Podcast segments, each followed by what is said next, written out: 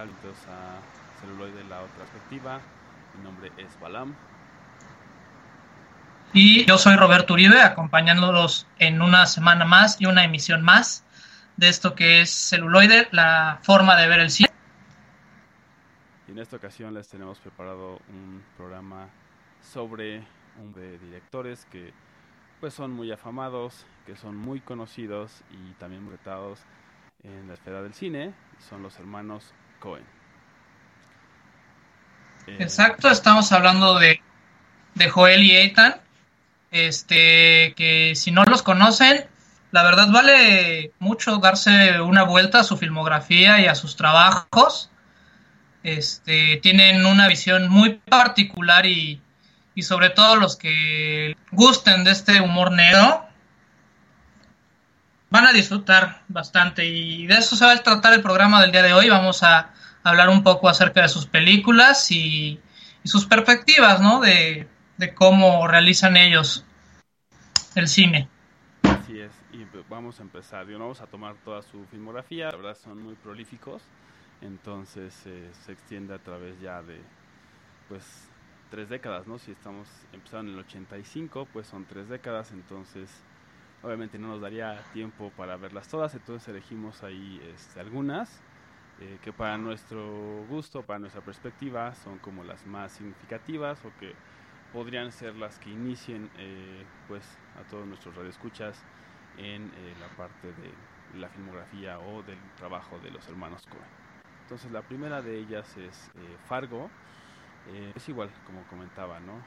Roberto pues es, es un humor negro, ¿no? La mayoría tiene ese, ese como que ese feeling, ese sentido, sin embargo no todas son así, pero bueno, Fargo sí es una, una de estas películas que tiene pues mucho de esa visión, ¿no? Y yo creo que una de esa parte de esa visión es precisamente que meten cosas como muy cotidianas que a veces no vemos en el cine de Hollywood, ¿no? Por ejemplo, en este de Fargo, pues obviamente el argumento es de eh, una persona o uno de los protagonistas eh, tiene una idea por ahí de hacer un, un secuestro, lo que él entiende un secuestro fingido, por así ponerlo, ¿no? Y entonces eh, secuestra a, o manda a secuestrar a través de dos pues hay malhechores a su esposa precisamente pues porque su, su suegro pues tiene ahí este dinero no entonces cree que, que, con eso va a poder tener una cantidad de dinero poder utilizarla no para solventar ahí algunos temas y pues bueno obviamente ahí la, la historia da como este tipo de giro que es muy de los hermanos Cohen no que, que de repente eh, nos meten en situaciones que parecían absurdas, pero que muchas veces son como más comunes en la vida real de lo que pensamos, ¿no?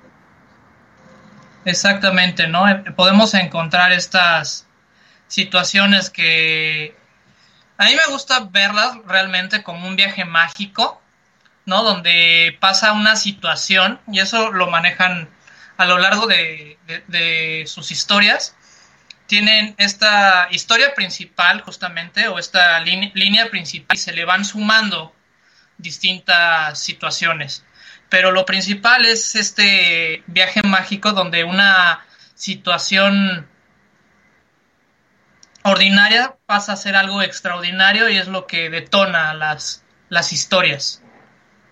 Sí, así es. Entonces, en este caso, pues, eh, ese evento, pues, es que cuando eh, pues estos malhechores, en el caso de Fargo, pues eh, secuestran a esa chica, la, la, ponen en la cajuela y sucede un accidente y entonces pues ella muere. Entonces obviamente empiezan a investigar, empiezan a rastrear, obviamente el esposo que había hecho como, o es el actor eh, intelectual por así ponerlo, pues obviamente empieza como a pues a sentirse mal obviamente, pero también tiene que lidiar este pues con otros temas más como son los dos maleantes, ¿no? Este, que la policía vaya obviamente a hacer una investigación porque pues es su esposa. Entonces, es toda esa complicación, ¿no? Como dice Roberto, ¿no? De decir, pasa este evento que parecía normal, que parecía que todo estaba planeado, que iba a salir según este el esposo, eh, como a pedir de boca, y de repente pum, pasa un evento fortuito, fuera de lo planeado, y empieza todo a irse por carriles que, que no conocían, ¿no? que nada había anticipado,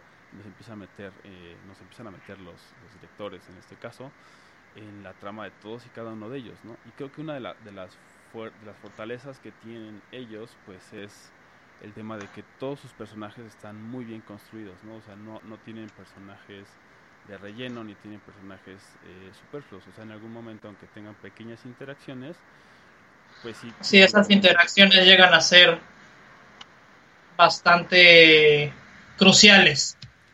Así es, entonces no, no desperdician, digamos, eh, en ningún momento como que un personaje tenga algunas líneas, pero sin embargo esas líneas son eh, las que dan como toda esa profundidad incluso a la misma historia, ¿no?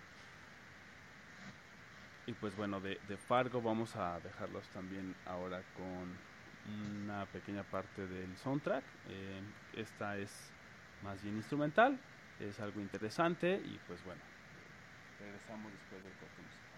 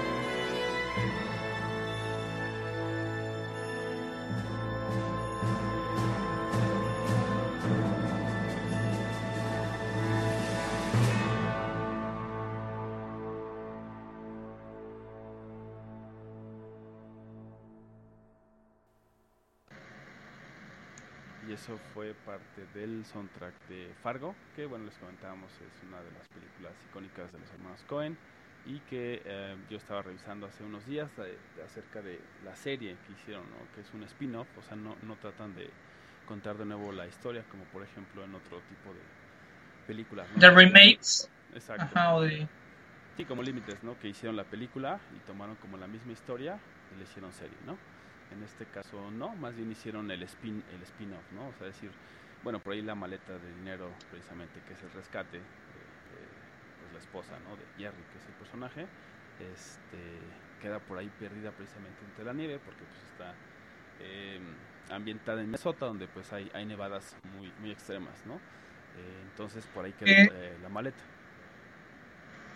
Este, que justamente de ahí son los hermanos Cohen, fueron criados en, en Minnesota. Y no, no es este la gran mesa, sino allá en, Estados Unidos. Uno de los estados de allá de Estados Unidos. Así es. Sí, de hecho, eh, lo, que comentaban un poco es que eh, cuando empieza la película de, Fargo, y que incluso también lo llevaron hacia la serie, es que dice que la historia está basada en hechos reales. Y este pues obviamente lo los han estado como cuestionando, eh, cuestionando a lo largo de los años y siempre han dicho en algunas ocasiones como que sí hicieron una historia real, solamente cambiamos algunas cosas, etcétera, hasta que digamos que en algún punto dijeron no, en realidad no es una historia real, usamos ese recurso de decir que era una historia real como para que la gente lo tomara más en serio, o sea, como un recurso para que pues se viera de una manera distinta, ¿no? Obviamente también fueron criticados como por eso, porque como por qué lo ponían si no era una historia real. Y dijeron, bueno, es un recurso y pues todas las películas en realidad no son reales, ¿no? O sea, no, no, no son... No, por ejemplo, el, el caso de la bruja de Blair, digo, ahorita que nos estamos saliendo un poquito del tema, pues pasó lo mismo, ¿no? Hicieron una estrategia de mercadeo bastante fuerte. En otro programa podremos, este, ahondar un poco más, pero sí, o sea, dijeron que las filmaciones que habían encontrado o los cassettes que habían encontrado, pues eran reales para darle, digamos, un poco más de, intensidad al esto. Y, salirse, ¿no? Y usarlo como un recurso de decir, este, sí son reales, ¿no? Esto sucedió en algún lugar y pues tú como espectador, pues de repente tienes esa duda, ¿no? Es como, ¿será real, no será real, ¿no? ¿En dónde lo habrán encontrado? Etcétera, ¿no? Y hablando de intensidad, la falta de ella, esto nos lleva a la siguiente película de la cual vamos este, a platicar, que es The Big Lebowski o El Gran Lebowski, ¿no? Yo creo que esta es una de las historias más icónicas de los hermanos Cohen. De hecho, hay un, hay un culto, o se podría decir que hay toda una cultura alrededor de este personaje conocido como The Big Lebowski o The Dude.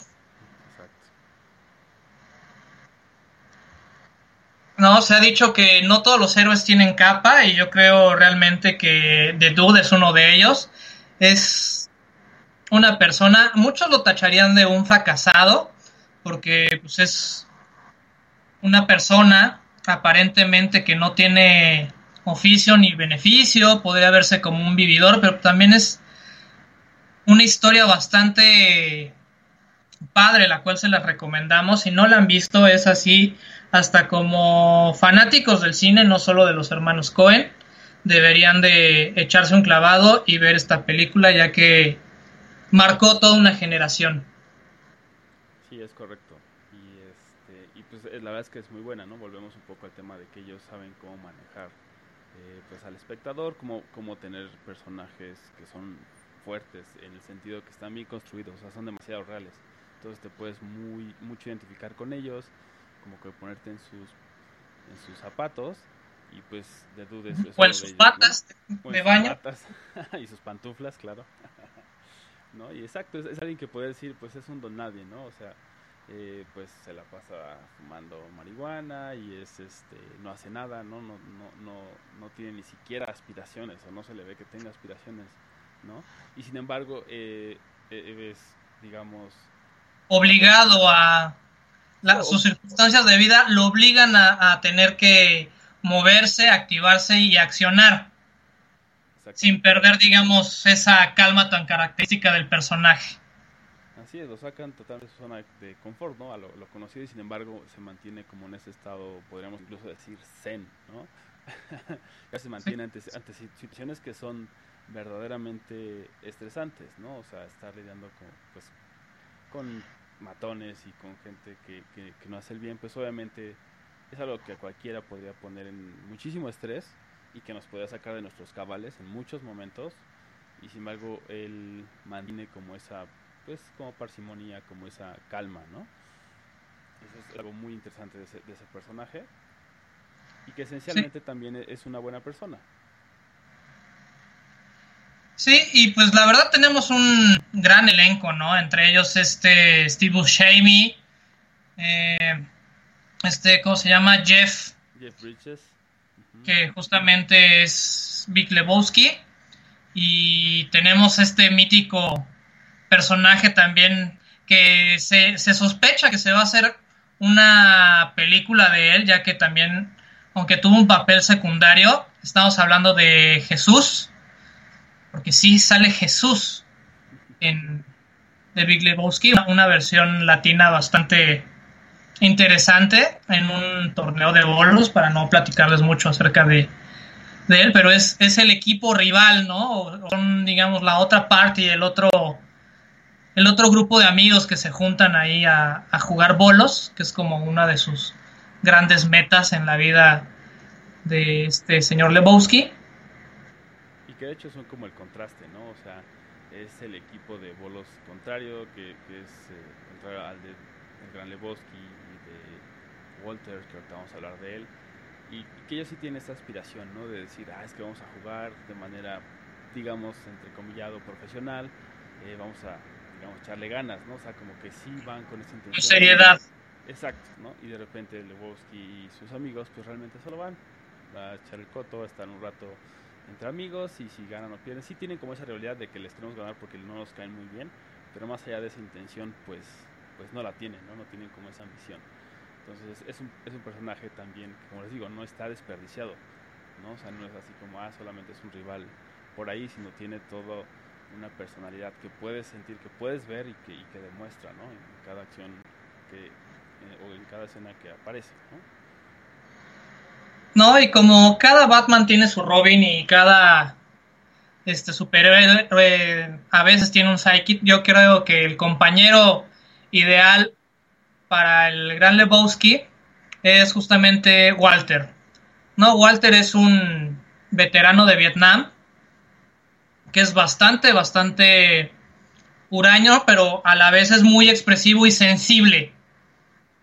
Sí, casi hasta el punto de, ser explosivo, ¿no? Y que de hecho, pues, eh, por eso es tan icónica esa película, eh, pues el personaje de Walter, que es este sidekick, este patiño, por así ponerlo en español, eh, pues es, es muy conocido en el mundo de los memes, ¿no? Es un, meme de los que pues durante mucho tiempo estuvo muy conocido, es él, ¿no? Amartillando su, su arma, ¿no? De fuego y diciendo, am I the only one, ¿no? Am I the only one? Y pues ya le ponen ahí lo que quieran. Entonces, por ejemplo, qué tan icónica fue o es la película, ¿no?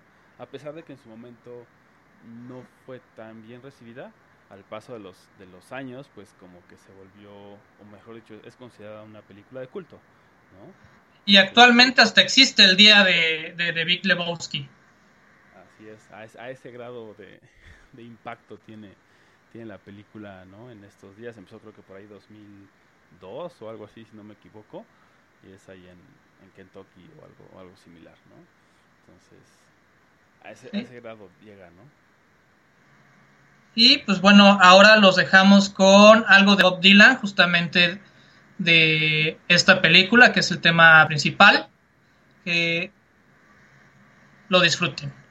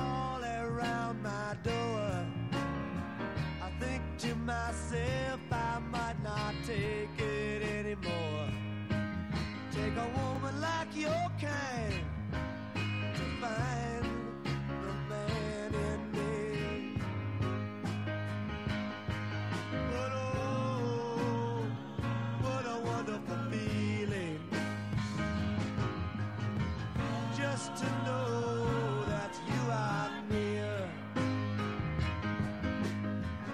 Sets my heart a reeling from my toes up to my ears. Man in me will hide sometimes to keep from being seen, but that's just because he doesn't want turn into some machine.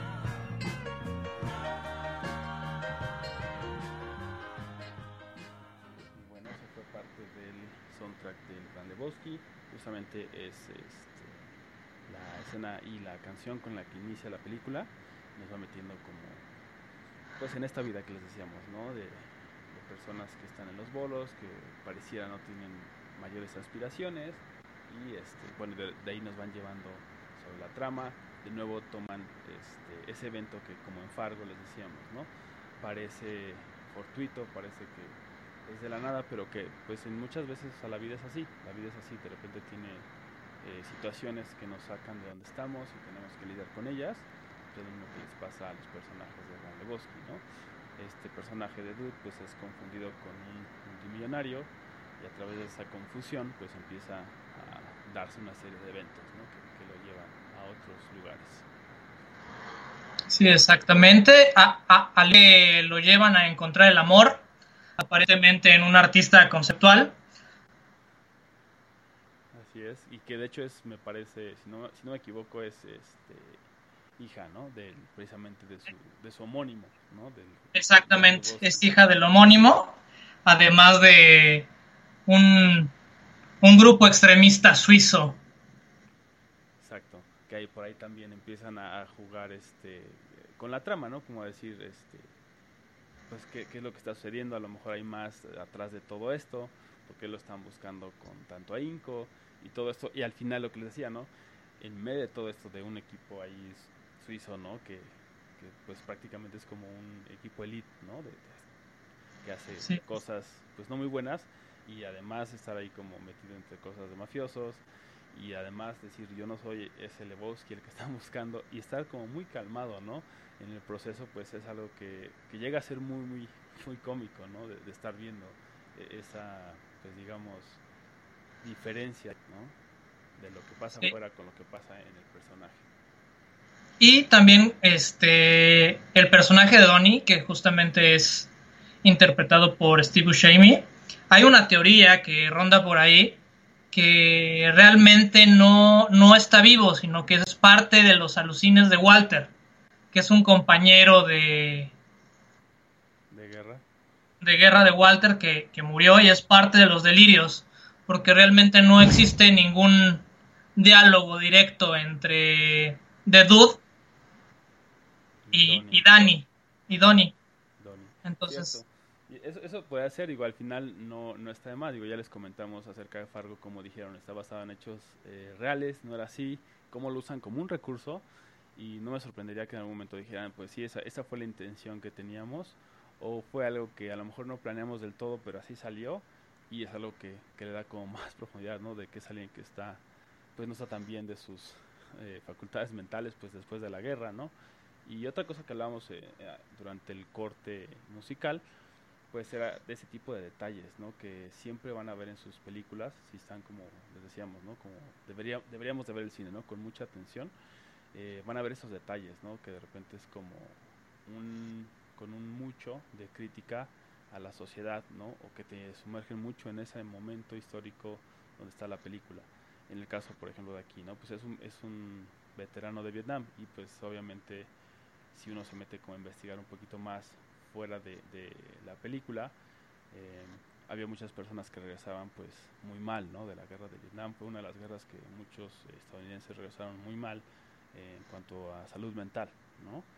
Sí, que se considera como un, un gran error y un gran fallo, ¿no? Dentro de la milicia norteamericana. Así es, y de hecho, pues eh, justamente otra de las películas que, digo, me salgo un poquito eh, del tema de los demás Cohen, pero pues es Rambo, ¿no? Que también habla de un veterano de guerra y que también llega, pues, trastocado, digamos, ¿no? Pero bueno, ese tipo, ese tipo de detalles son los que como decimos, están ahí y si los empiezas a ver como, como buscándolos, te vas a dar cuenta que en toda su filmografía tienen ese tipo de detalles eh, que te hacen mucho cuestionar, ¿no? Cuestionar, este, eh, digamos, la misma sociedad, ¿no? O, o, el status quo. Sí, otra de estas es la de... Es un remake justamente de otro western, porque también los hermanos Cohen tienen ahí su, su venita de, del viejo este y su amor por el, al viejo este, nos referimos a True Grit, o aquí en Latinoamérica le pusieron Temple de Acero. No sé vale. qué no cuadra la cosa con pero así le pusieron. Sí, lo cual como sabemos, ¿no? No siempre, este, pues digo, no es fácil traducirlo de repente, pero pues también de repente creo que te toman demasiada licencia, pero bueno, es, es de esas cosas que, que, pues digamos, tenemos que llevar, ¿no? lidiar con. Pero sí, definitivamente True Grit es una de las películas que tienen del género western y pues eh, es una, una película que originalmente salió en 69 precisamente con John Wayne, ¿no? uno de los vaqueros eh, más icónicos del género. Y en este caso regresa ese mismo personaje, pero interpretado por Jeff Bridges, precisamente. Y una de las cosas. En esta historia, pues justamente nos habla acerca de la venganza, ¿no? De cómo una pequeña niña va a buscar a, a un Marshall este, y buscar venganza por la muerte de su familia. Sí, así es, la muerte de su, de su padre. Y entonces, este, pues empieza a buscar, ¿no? O sea, también es, es curioso porque también dan como ese, esa pequeña, digamos, ese gesto, ese guiño al nombre, ¿no? Porque pues True Grit no es, digamos, como agallas o como coraje verdadero, por así ponerlo. Y pues obviamente se enfocaba en la original eh, en el Marshall, ¿no? En este Marshall, y que de hecho está basado en un libro y bueno, los hermanos Cohen decían, ¿no? Que querían como adaptar mejor el libro porque en el libro sí mencionan que pues también la niña tiene ese coraje verdadero, ese true grit, no nada más el, el, vaquero, digamos, ¿no? Y es, y es esa conexión que tienen, ¿no? O sea, imagínense una mujer en el viejo oeste que tiene el mismo temple o las mismas agallas que un Marshall ya un sheriff, un marshal, un alguacil ya, ya entrado en años, ¿no? Y, y, respetado. Así es, incluso temido, ¿no? Porque también, este, pues igual una de las escenas, ¿no? Y que saben llevar muy bien eh, en el género western, pues es este, cuando lo están llamando, no, no, es un juicio, pero digamos es una audiencia, ¿no? Ante el, ante el juzgado, porque, eh, pues por cómo procede, ¿no? Y entonces ahí es donde empieza a ver eh, las, los años de experiencia que tiene, ¿no? Este, este Marshall y pues también eh, que ha matado a muchas personas, ¿no? A muchos eh, maleantes, etcétera, pero que se ha enfrentado y pues como saben, pues obviamente en el viejo este eso ah, era una señal pues obviamente de, de respeto y de temor hacia, hacia esa persona, ¿no? Entonces también se ve la inteligencia pues de una niña, o sea, como dices, ¿no? Es e, ese, ese, ese coraje o ese temple de decir, pues tengo 14 años, soy mujer, y obviamente sabemos que en esa época pues no tenían como todo lo que se tiene ahora, ¿no? Era ahora es difícil, pues digo, en ese entonces era completamente distinto. Y sin embargo se enfrenta a todos y cada uno de esos eventos y a todas esas personas, pues con ese coraje. Y dice, voy a, voy a encontrar como a la persona, pues ahora sí que más canija, para que vaya y lleve a esta persona que mató a mi padre a la justicia, ¿no? O hacer justicia por su propia mano, en su defecto. Cualquiera de las dos cosas que pasara, pues era como eh, el objetivo, ¿no? Al final era un poco esa, esa de vengar a su, a su padre, ¿no? pues otro de los detalles que, les comentábamos también, les digo, están presentes ahí, pues era uno que precisamente mencionábamos eh, fuera del aire, ¿no? Que están en un este, ahorcamiento público, como era eh, acostumbrado en esos tiempos.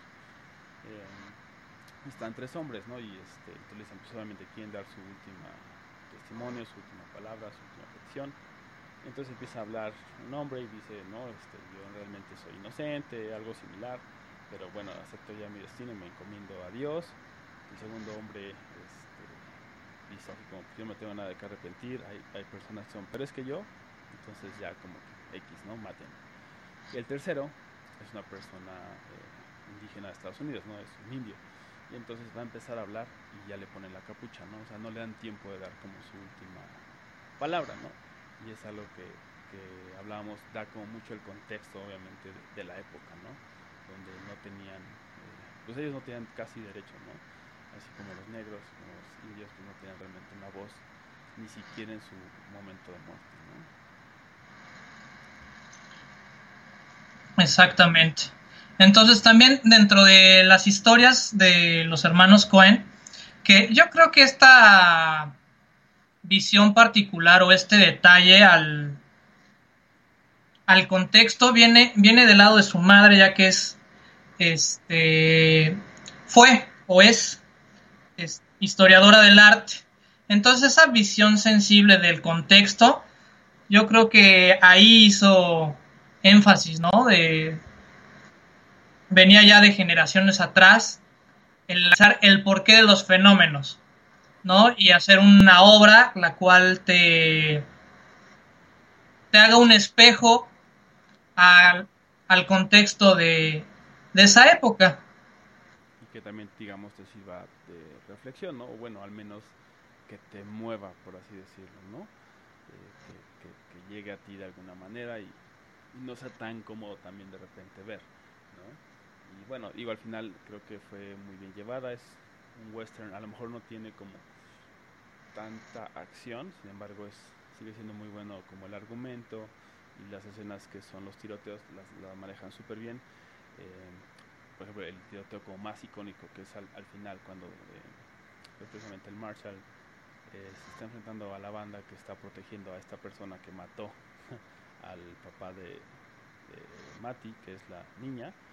Este, pues es cuatro personas o cuatro maleantes contra el Marshall, ¿no? Y el Marshall pues obviamente está viejo, está cansado, y le pasaron muchas cosas, y, este, y y, y, otro, un Texas Ranger, ¿no? Un Ranger de Texas pues está por allá también, pero no están cerca, ¿no? Entonces no lo pueden como asistir mucho y pues ahí hay ese enfrentamiento como más clásico del cine de western, ¿no? Están confrontados, una toma muy abierta, pero que además está muy justificada porque no es nada más como que esté una toma abierta ahí.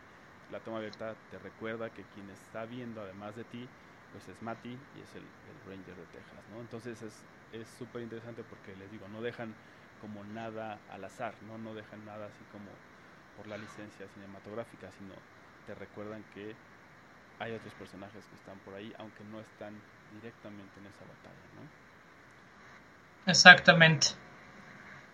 Y pues bueno, ese, ese, esa escena es muy muy buena, es, icónica, digo, no se las voy a spoilear si no la han visto, si no la han visto, véanla y van a, van a darse cuenta de esa toma, van a recordar y es, este, pues es la verdad muy recomendable, ¿no? Y pues vamos a ir con algo de esta eh, banda sonora y regresamos con más de celuloide.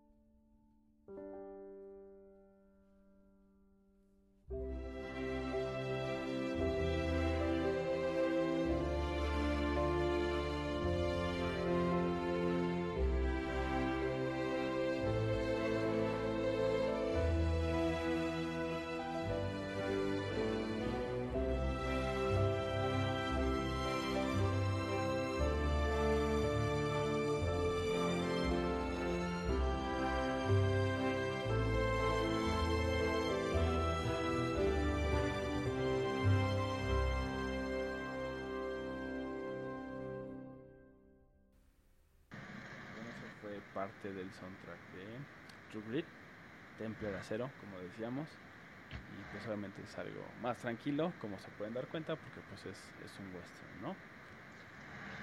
Sí, y ahora pasamos a No Country for Old o así dieron en, en Estados Unidos, su nombre original, y en México se le nombró No hay lugar para los débiles.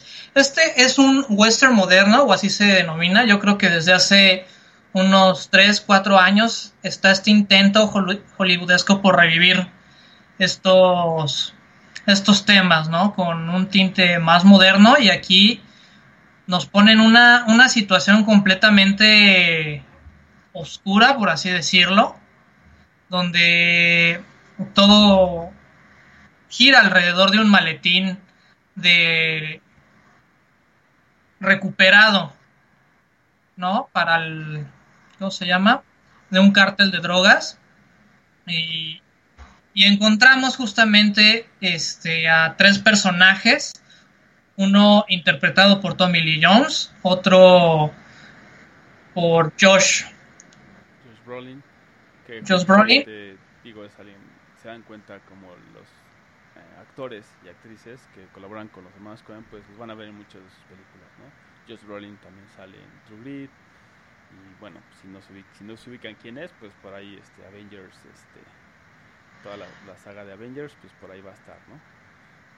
Exactamente. Y Javier Bardem, ¿no? Como, como un limpiador o un asesino de sueldo que es el encargado de recuperar este, este maletín retirado al narco que es un personaje que pues, de verdad da, da miedo, ¿no? O sea, es, es este pues, es algo, algo, aterrador, es alguien aterrador. Y, y, que al final lo que les decía, ¿no? Que no, no está de gratis, porque pues de repente ponemos o romantizamos, bueno, Hollywood romantiza mucho y nosotros no la creemos, eh, que los asesinos y etcétera pues son como bien carismáticos y bien buena onda.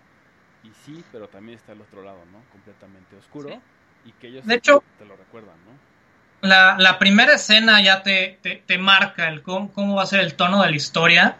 Justamente están en una comisaría hablando acerca de un conflicto y aparece el, el, personaje, ¿no? Este asesino y te mete luego, luego en el tono en el que va a ir la, la película. Así es, y digo, al final, este, te digo, te deja esa sensación, ¿no? Como dices, el mood de la película va a ser este, pero también la sensación de qué miedo, ¿no? y cuando empieza como a, desarrollarse la historia, vemos a los otros personajes interactuar con este, pues sí, de repente llegas, llegas a, temer, digamos, ¿no? Por la vida de ese, digamos, del otro personaje, ¿no? El asesino es Antón y este, el otro personaje es Newelling. Entonces, bueno, Moss, ¿no? Se, le, se mencionan como Moss, más bien. Y luego pues está este Tom, que es el, el sheriff, ¿no? Un sheriff que está a punto de retirarse. Y está justamente en esas cuando se le desata toda esta situación. Y entre que, y entre que se ve muy ajeno a, a esto, porque él, estaba prácticamente, ya era su último día en, en la comisaría cuando tiene que detenerse, pero también entra el conflicto de, pues es que yo todavía soy una persona útil, pero ya no le sirvo al, al departamento dentro de sus intereses, entonces entra este conflicto interno. Entonces, mientras está el conflicto interno, tenemos un conflicto real entre, entre el gato y el ratón. Así es, entre el, pues el asesino que está buscando cómo recuperar ese maletín, que si no me equivoco tiene este, dinero, y pues obviamente el, otro que está pues tratando de huir, ¿no? Porque se sabe que está siendo perseguido, porque pues obviamente nadie va a dejar por ahí un maletín lleno de dinero y no ir a recuperarlo, ¿no? Entonces es, es eso, ¿no? Eh, un poco pensar, eh, si se acuerdan del, del, episodio pasado de celuloide, pues un poco como ponerse en ese eh, contexto de decir, este, tengo que pensar dos movimientos más adelante de mi oponente y no saber quién es mi amigo, quién es mi enemigo, si puedo confiar en alguien o no. Pero mientras tanto tengo que hacer todo lo posible para salir de la línea de fuego y pues obviamente que no encontrarse con esta persona que pues es altamente efectiva y pues totalmente terrible, ¿no? Y bueno, igual ahí está como el mismo, el mismo tema, ¿no? De, de, cosas que, que, sacan a los personajes o a personas de su, de su vida común, de su vida ordinaria, ¿no? Así es. Y pues bueno, pasamos a la rolita, que es parte del tema principal de No Country for All Men. Y regresamos.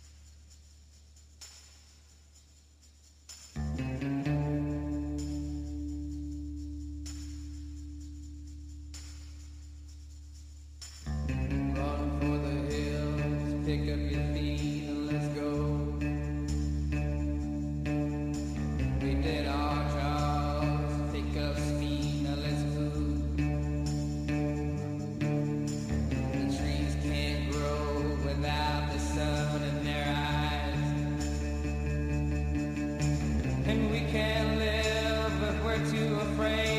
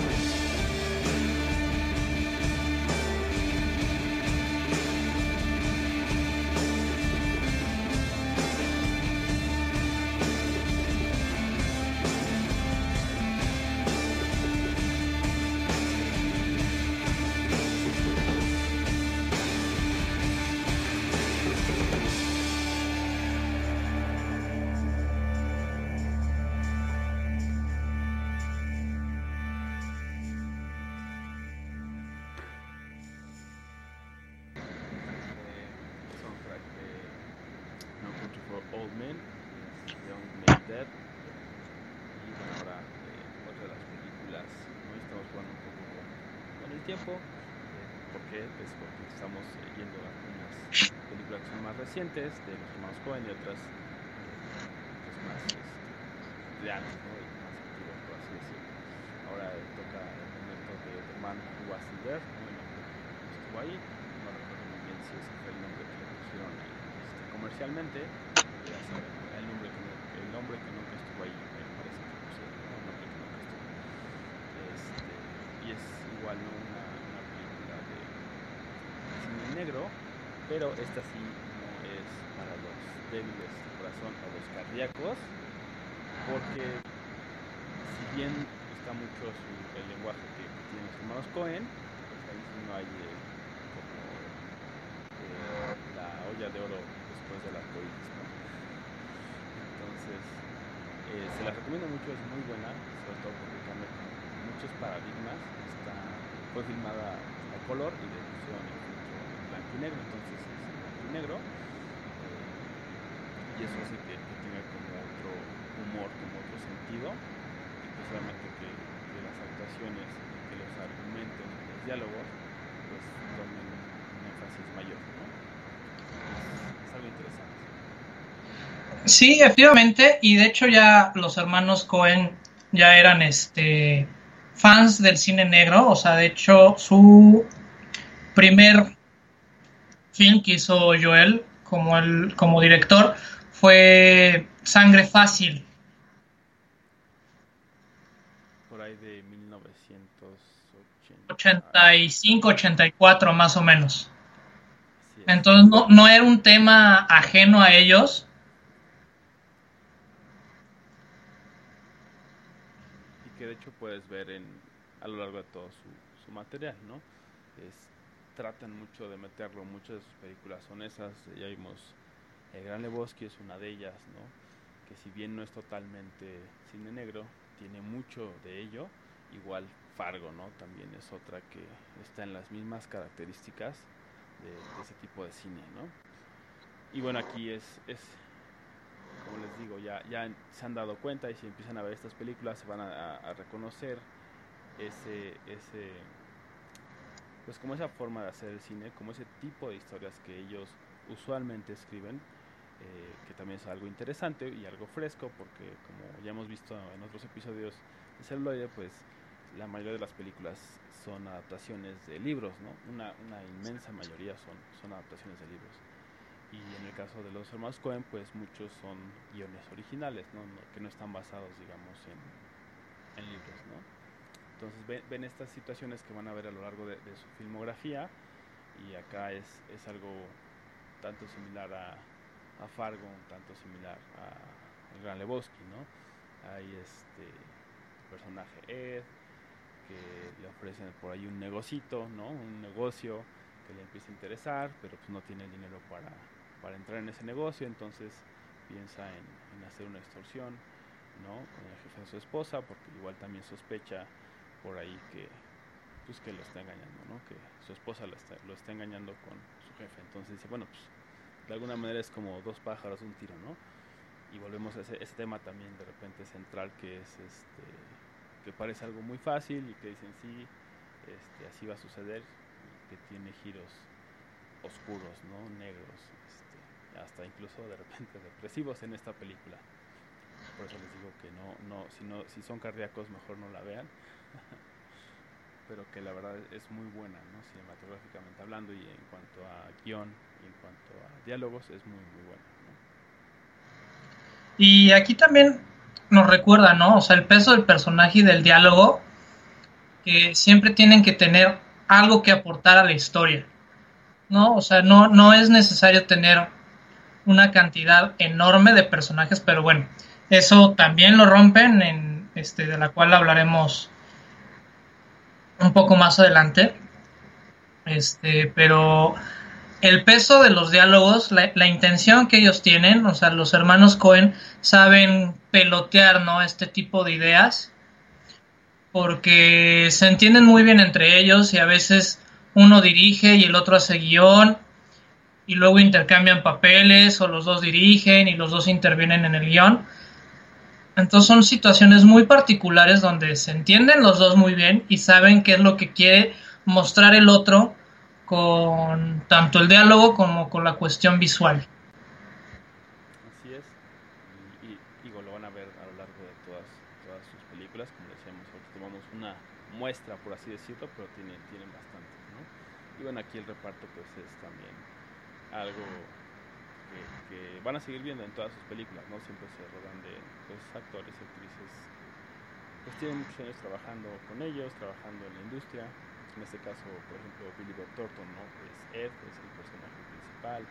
Aquí, como decía, ¿no? Sospecha que su esposa no conoce su jefe, trata de hacer el chantaje, por ahí no le sale muy bien, entonces empieza a tener esta serie de situaciones adversas, ¿no? De alguna manera sale librado de todas estas situaciones adversas y, este, de nuevo como cae eh, en otras situaciones que llevan incluso pues como a un fin muy oscuro, ¿no? Les digo, no les quiero como arruinar mucho ahí ese, tipo de giros. Es, es, una película que sé que no fue tan, mm, digamos, pues tan mainstream, ¿no? No fue tan conocida por la mayoría de las personas, e incluso gente que ha visto mucho cine de, los hermanos Cohen, incluso de culto, no, no tan, tan aclamada, entonces, pero, pero está interesante, entonces si la, si, si la pueden ver, pues estaría excelente, es muy buena, pero sí de repente pues tómenla con mucha filosofía, porque es, llega a ser complicada, especialmente al final. Y bueno, alguien más de los de quien participa pues es Francis McDormand, que también sale en Fargo, ¿no? James Gandolfini, que pueden ubicar como eh, personaje principal de Los Sopranos, ¿no? por ejemplo. Sale también Scarlett Johansson. Entonces tiene, tiene un reparto bastante sólido, pues obviamente no todos y cada uno de ellos eh, pues son llevados la mano de los hermanos Cohen para dar un muy buen papel, meterse totalmente en el personaje y que uno como, como espectador pues también esté muy, muy atento en los diálogos. Sí, es correcto. Y ahora pasamos a nuestra parte musical de esta película, El hombre que no estuvo ahí. Y regresamos para el último bloque aquí en celuloide.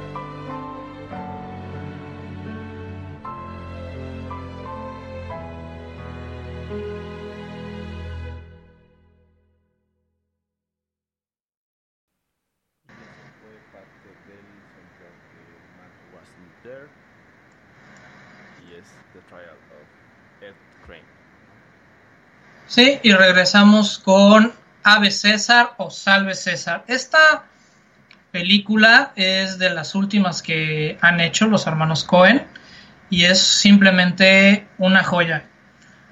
¿No? Es, nos mete en el mundo de las producciones de, de cine en la época de oro en Estados Unidos, entonces estamos hablando de los años 40, 50, y hacen una crítica muy fuerte, a mi parecer, con todo lo que pasa atrás de la industria del cine, ¿no? Todo lo que no vemos este, en esa pantalla. La, la historia se, se, basa y todo, todo se desarrolla a partir de que están realizando una de estas megaproducciones tipo Ben Hur, ¿no? De la, de la antigua Roma, y en eso su estrella principal desaparece, ¿no? Es, es secuestrada y todo lo que desemboca esto, ¿no? Aquí sí hay una cantidad de personajes, vemos distintas, distintas empresas este, involucradas en todo este proceso. Hay gente que quiere que la película sea un éxito, hay gente que le conviene que la película sea un fracaso. Este, entonces, todos los intereses que, que vemos en, en, Hollywood y los que son algo conocedores de, de cine van a poder identificar qué personajes se están parodiando, ¿no? En, En la película. en la película, exactamente. Sí, como que te dan mucho esa, esa perspectiva, decir, eh, no sé, ¿no? Eh, es un Bogart, pero no le ponen ese nombre, pero tiene todas las características de él, ¿no? Por así decirlo. Sí, a- y algunas situaciones hasta acá, este, de caricatura, ¿no? O sea, pueden ser vistas como una, una cuestión de, caricatura. También otra parte es este, la cuestión de lo... Ah, se me fue. La, cómo ubican a la mujer. Por ejemplo, hay un par de personajes donde uno es un alcohólico y realmente la esposa es quien le, escribe todos los guiones pero no, ella no puede resaltar porque el del renombre es, Es el esposo, pero pues ya tiene años que no escribe nada. Sí, claro, digamos, el, los, escritores fantasma, entre comillas, pero que pues es las escritoras fantasma, ¿no? Y que, que es algo que incluso sa- saliéndonos un poco del, del tema del cine, pues este también ha pasado incluso en la, en la literatura, ¿no? Y, pues es, ese es el caso, ¿no? De que pues igual ya tienen tiempo que ni siquiera escriben, pero como ellos son los del renombre, pues así funciona, ¿no? Y pues digo, el reparto de, de esta película es bastante impactante, ¿no? Igual Josh Brolin, como ya hemos mencionado, que ya conocen, ¿no? Es bastante conocido. Y va a estar usado por los hermanos Cohen. Digo, es es- es, eh, súper conocido que ellos trabajan mucho, ¿no? Con los mismos actores y las mismas actrices, ¿no? Igual aquí Francis McDormand vuelve a salir, que ya vimos también en Fargo, ya vimos también en There, ¿no? Y es, es muy conocido. Anston. Entonces, repiten elencos, ¿no? Como que ya se hacen su grupito. Y, que también saben que muchos trabaja. otros directores, ¿no? Ajá. Tarantino también, también lo ha hecho, ¿no? Por ahí vemos eh, mismas caras, diferentes películas. Hay, hay varios, ¿no? Que tienen como su grupo de actores y actrices, ¿no? Es correcto. Entonces, les recomendamos esta, esta película porque verdaderamente nos hace un recorrido por la época de oro de, del cine norteamericano y pues nos echa en cara todo este contexto y todos los intereses que se pueden encontrar a lo largo de la película. Eso sí tiene una cantidad de personajes grande que a veces no llega a conectar muy bien con la, con la historia, en mi opinión personal, pero es un buen, es un buen filme si, si son amantes del séptimo arte. Así es, y bueno, otro de los eh, datos por ahí interesantes, eh, está por ahí revisando, ¿no? Que, por ejemplo, ellos son muy conocidos por ser como muy metódicos, no solo a la hora, a la hora de filmar, sino incluso que ya están pensando en otras películas mientras trabajan en unas, ¿no? Por ejemplo, el caso de Big Lebowski, o sea, ya tenían el guion cuando estaban filmando Fargo, ¿no? Más bien fue como por temas de que Jeff Bridges no era eh, no, no, podía participar, dijeron, ok, entonces mientras vamos a hacer Fargo, ¿no? Y cosas así. Y en el caso aquí de Hail Caesar le dijeron a George Clooney, mientras filmaban otra de sus películas, la de Oh Brother Where Art Thou, ¿no? estás hermano, eh, dijeron, vamos a hacer esta película, ¿no? y eso fue en 1999. Entonces, en 1999, decirle a un actor, vamos a hacer esto en un futuro, digamos, y pues, después volverse, volverse a acercar a él en 2014 y empezar a filmar y sacar una película en 2016, pues se habla mucho de, de, su dedicación, ¿no? Y digamos, y de la visión que ya tienen de los guiones que, usualmente ya tienen preparados incluso este, mientras están filmando, ¿no? Y que, y que al fin y al cabo dicen, e, ellos sí son muy, muy de, ¿sabes qué? Quiero que este actor, eso pasó en en Burn After Reading, que justamente creía, querían que Brad Pitt hiciera a ese personaje del cual estuvimos hablando el, eh, el capítulo pasado. ¿No? Entonces ellos sí son muy, muy puntuales en quién, en quién quieren y para qué. Sí, porque por ejemplo, pues Brad Pitt, ¿no? Ahí ya lo mencionamos, es un personaje, ciertas características, pero que tampoco es como un protagonista que trasciende, ¿no? Digo, por ahí eh, creo que minuto cuarenta y tantos, no me acuerdo muy bien, pero digamos que de la mitad de la película no pasa, ¿no? Sin embargo, ellos querían que fuera Brad Pitt, ¿no? O sea, dijeron, no queremos a nadie más, no queremos un sustituto y nos tenemos que esperar lo que nos tengamos que esperar hasta que esté libre, ¿no? Y al igual que todos los demás, ¿no? Entonces, es algo interesante, ¿no? que creo que lo hacen por una razón. O sea, ya tienen como muy marcados los personajes y un poco mimetizados, por así decirlo, con, con los actores o las actrices que los van a interpretar. Sí, y pues bueno, creo que ha sido todo por hoy, excepto que tú quieras agregar algo más, mi estimado Balam. No, yo también estoy en lo, mismo, es, hemos llegado al, al, final del camino, al menos para esta emisión, y este, pues como siempre, ¿no? Les recordamos que eh, nos comenten, nos den sus comentarios, su retroalimentación, sus recomendaciones, y pues bueno, falta dar nuestras recomendaciones de la semana, ¿no? Entonces, yo no sé cuáles sean las tuyas, pero yo en lo particular pues recomiendo la del hombre que no estuvo, más es algo que les va a cambiar ahí, si no han visto como mucho ese tipo de cine, les va a cambiar esa perspectiva, les va a dar como un nuevo lenguaje, ¿no? cinematográfico, es interesante y este, pues obviamente si no han visto Big Lebowski, pues por supuesto que la vean, ¿no? Es obligada esa.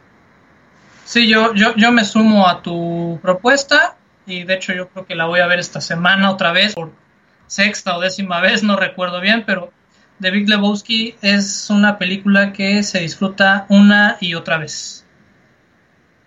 Así es. Y bueno, pues obviamente por ahí hay más cosas de los demás Cohen, eh, justamente también hablábamos ¿no? antes de empezar el programa, que tienen un, este, una película de 2018 del año pasado que es también un western, ¿no? Y que pues como ya vimos en True Grit, ¿no? Este, Temple de Acero, eh, pues les sale muy bien, tienen como muy, muy, pues mucho ese, ese lenguaje también muy educado y eh, en cuanto a así digamos, ¿no? O sea, tienen como muchos recursos cinematográficos para hacer un buen western y pues obviamente tienen también la parte de, del guion que, que, es muy fuerte, ¿no? Entonces seguramente va a ser algo bueno, nosotros no lo hemos visto, pero también va a ser una tarea ahí conjunta de nuestros escuchas y de nosotros el verla, ¿no? Uh, exactamente. Y pues bueno, ha sido un gusto para mí. Les recuerdo, yo soy Roberto Uribe. Balan Mendoza y los vamos a dejar con el soundtrack de Hail Caesar, Ave César, eh, Slavery and Suffering, de The Red Army Choir. Y bueno, pues ahí búsquenos en redes sociales, comenten, compartan. Nos vemos en la próxima de Celuloide. Hasta la próxima.